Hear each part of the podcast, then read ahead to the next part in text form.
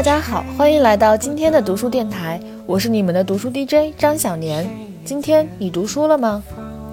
前几天呢，我和一个做独立乐队的好朋友聊天，然后他说他们也在做读书节目。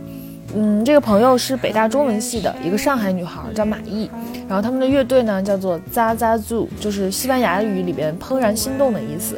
这是一个很妙的乐队，然后做的歌是属于比较复古流行的那种。大家可以去网易云上面搜搜看，Zaza Zoo，Z A Z A Z S U。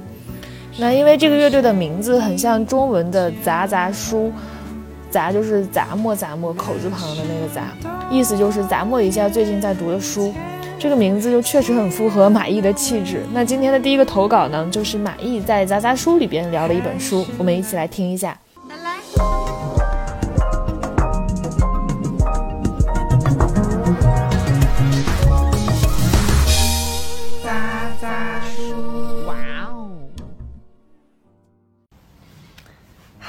大家好，欢迎来到新的一期《渣渣书》，我是马毅。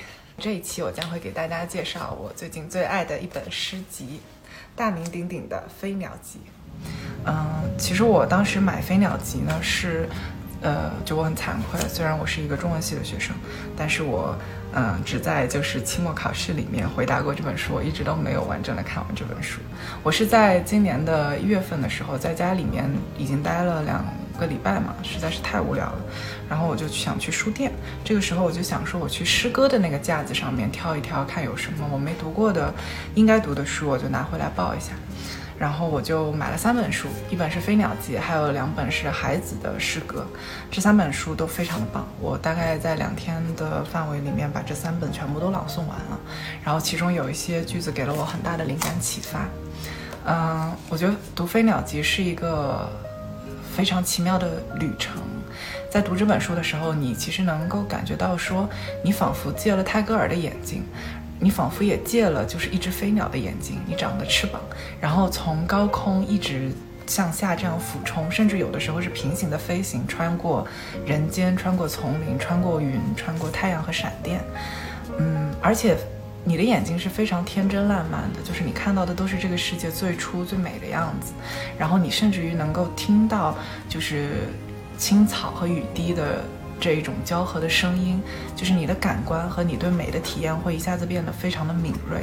所以读这本书的时候，嗯，感觉好像把天地重新的看了一遍，然后又仿佛寄托于在一朵云上面。去旁听人类和神、人类和真理、人类和大自然之间的对话，所以其实读《飞鸟集》是一个很轻松，但是又好像给你自己的嗯精神、给你自己的审美做了一个 SPA 的那种感觉。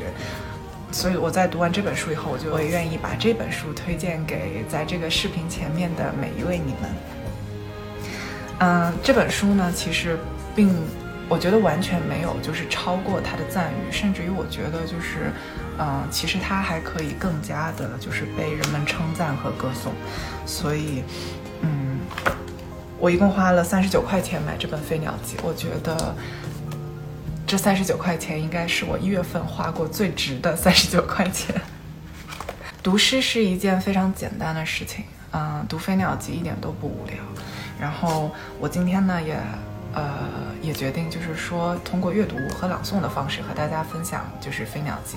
然后为了避免我提前的剧透太多的东西，所以我其实已经提前的摘出来了一些我想要和大家分享的片段。这本书我已经翻了三遍了，然后我觉得假以时日，我还会翻第四遍的。在翻第四遍的时候呢，我说不定就是会，呃，记住你和我分享的句子。第一句话呢是第四十六首小诗，叫做。God finds himself by creating。上帝从创造中找到他自己。这句话非常非常的简短，但是当时却给了我很大很大的力量，因为我正好那个时候在一个懒散的阶段，然后我已经有一些就是感觉到说疲劳，就是不知道说自己在干什么。然后看完这句话以后，我突然意识到，说其实我们在生活中说的每一句话，我们看到的所有的东西，然后我们分享给别人的所有的观点，都是自我的一个投射。然后在这样的一个就是表达和投射的过程当中呢，你会把你自己的，呃，你把你自己的思维，甚至于把你自己的影子想得更加的清楚。所以无论做什么都可以，就是坚持在生活中进行很多很多的创造。我觉得哪怕比如说在这个阶段，你就是嗯每天学了一个新的菜谱，我觉得你也可以从你学习菜谱的这么一个漫长的过程当中，找到最适合你自己胃口的美食。呃。看到了我和泰戈尔先生的这个，呃，精神的差距，就是人家在讲的是 真善美，我已经在讲吃的了。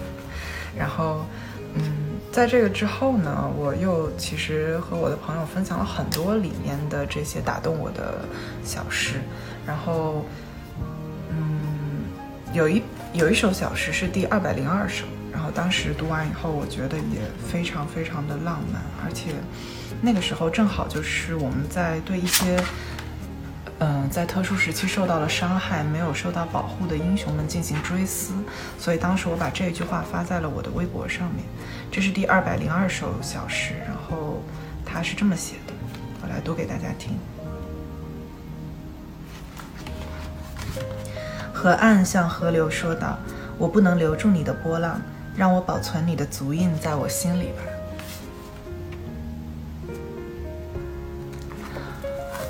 你可以想象，就是呃，这句话背后隐含的是一个什么样的心情？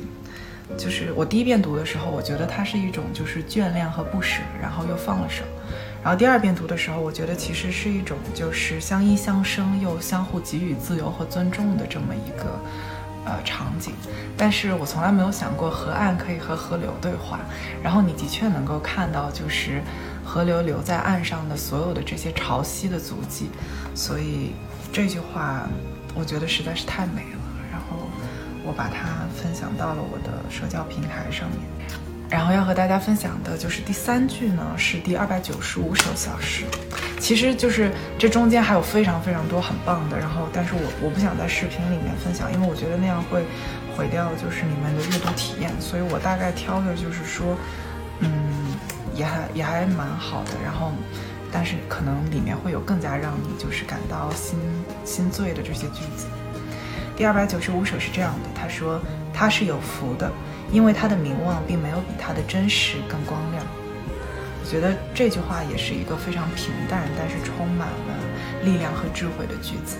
我觉得这句话也可以送给就是泰戈尔先生。你看到一个这样酣畅淋漓的文学创造作品，然后。这么一百多年过去了，无人能出其右。你会觉得说，嗯，我们现在怎么样称赞泰戈尔先生都不为过。他就是曾经在人间漫步过的一个天才。想哭，为什么我不是这样的天才？我只能追随天才的足迹。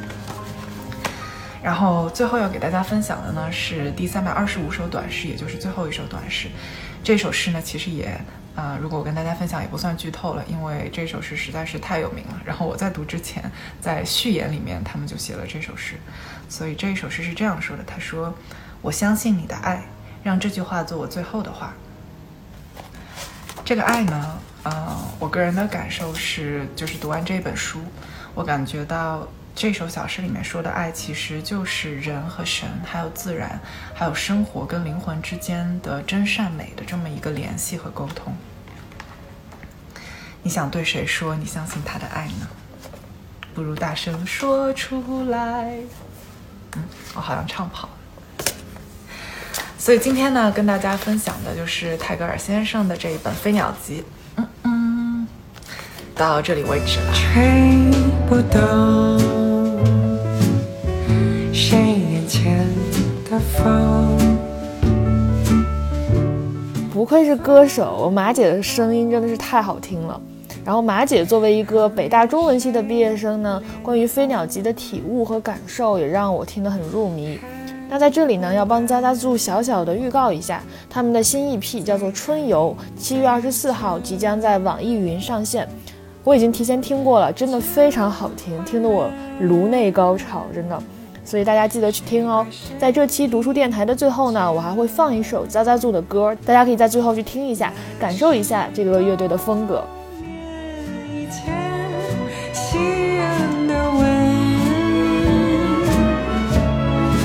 还是那个无憾重要梦的。那接下来的一段投稿是来自李泽泽同学的《台北人》，对，是泽泽称奇的泽泽，让我们一起来听一下吧。小年你好，今天我想分享的一本书是白先勇先生的《台北人》，呃，这是一本白先勇先生很有名的小说集，那由于疫情期间学校是自愿返校，但是实行封闭管理，不能出去，然后我就去图书馆借了好几本书，其中一本是白先勇的散文集《我的寻根记》。然后读完了这本书以后，我才迫切地买了他的《台北人》和《纽约客》。我的《寻根记》这本书前面收录了几篇呃白先勇的小说，然后读完第一篇《玉清嫂》，我就着实被惊艳到了。他写一个从前也是一个大家闺秀的女子，成为了一个给小孩当奶妈的一个美丽的寡妇。然后他对他心爱的男人，男人就是爱到过于病态的控制，就很有张爱玲写的曹七巧的感觉。然后在一个女人的体内，爱与恨这种东西就是极致而且复杂，甚至可以相互转化。只要时代或者环境强加给他们一个走投无路的那样的一个契机。因为最近在看《使女的故事》的美剧，所以就很有这样的感受。那么回到。回到《台北人》这本书里面的每个人物也是很鲜明、很惊艳的。其实说台北人，但是他们不是真正的台北人，是从大陆逃到台北的人，很多都是曾经住在上海、南京、桂林的没落的贵族，就是可能受到《红楼梦》影响真的很大，因为白先勇作呃作者写作受他的影响，然后我阅读也会受到《红楼梦》的影响。《台北人》这本书的每一篇都透着一种，就是像《红楼梦》那样的今昔巨变的悲凉的底色，也在暗暗地探讨一种有和无的话题。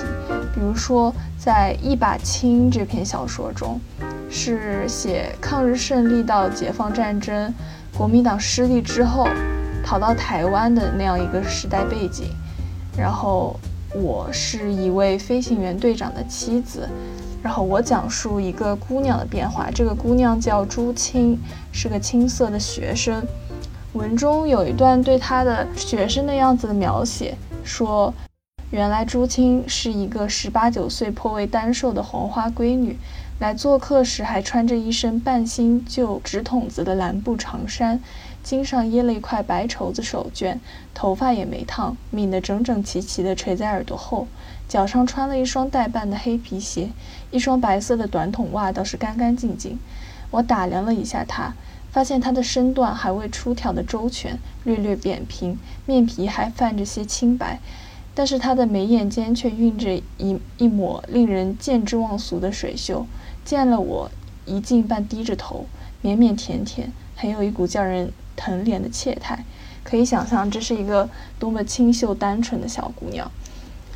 朱青嫁给了一个飞行员队里的一个小伙子，刚结了婚，国内战事就爆发了，飞行队全部都被调走做任务，这一走就是永别，战事处处失利。直到有一年冬天，有消息传来说朱青的丈夫出了事，飞机和人跌得粉碎，这个新媳妇就发了疯似的跑出去，撞到电线杆，病了很久，直到被爹娘抬走，离开了南京。到此为止，上半篇是朱青作为朱青这样一个姑娘的故事，下半篇就是朱青作为一把青的故事。我和朱青再次相遇是在台北一个晚会上，这时的朱青是一个衣着分外妖娆的女人，笑盈盈的，没有半点羞态，不慌不忙地调试着麦克风。她和男人混得游刃有余，但是很青睐一个叫小顾的年轻飞行员。大家说。朱青也专喜欢空军的小伙子。后来小顾也出了事，我去看朱青的时候，他仍然是那样有说有笑，打着牌，毫不在意的样子，然后哼着《东山一把青》这首歌。我们可以说朱青是看开了，不再执着于曾经的青春爱情，因为沉溺在对拥有的渴望中，这个战线拖长就会滋生出绝望。他变得这样。非常的不在意，是逃避，是冷酷无情，也是一种企图刻意忘怀的执念。这个人物里包含着时间上历史的变迁和空间上地理位置的转移。我觉得我没有什么资格说我对朱清这个人物有怎样深刻的理解，只能说有一些了解和共情，因为这是一个对我来说比较远的时代，我对他的认知也只是通过一些历史资料，而且不可能全方位。我记得之前看小年小年约饭有一期和胡老师约饭，就聊到说。呃，九零后还是九五后，生活在这样的时代的人很难再有很好的创作，大概是这个意思吧。然后我虽然是个零零后，但是也是零零边上的人，应该和九五后会有一些相似的地方。但是我后来也就反思说，我虽然没有经历过那么多，但是在有限的经历中，我是不是对那些经历、遇到的人和遇到的事足够敏感，情感足够充沛？但显然我还远远不足。嗯，其实我也在努力让自己读完每本书之后都去做一个总结，可能总结的还比较碎，比较碎碎念，但是。总结之后会觉得很通畅，所以以上就是我对台北人的一个分分享，也希望读书电台可以一直办下去，我也会一直关注他的，谢谢。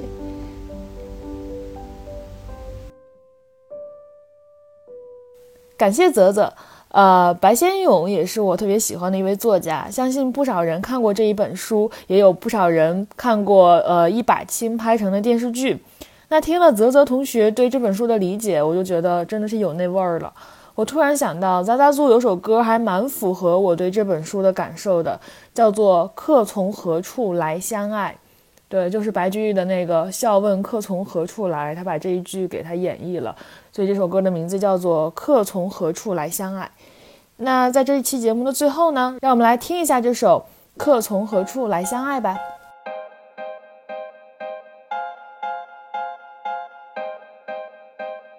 让影子飞行千里，只为在黎明前亲吻你。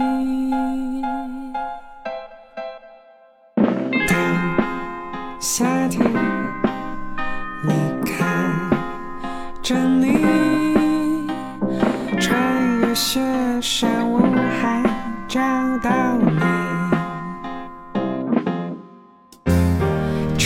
去前来不容易，我从未说起，只是想你，就算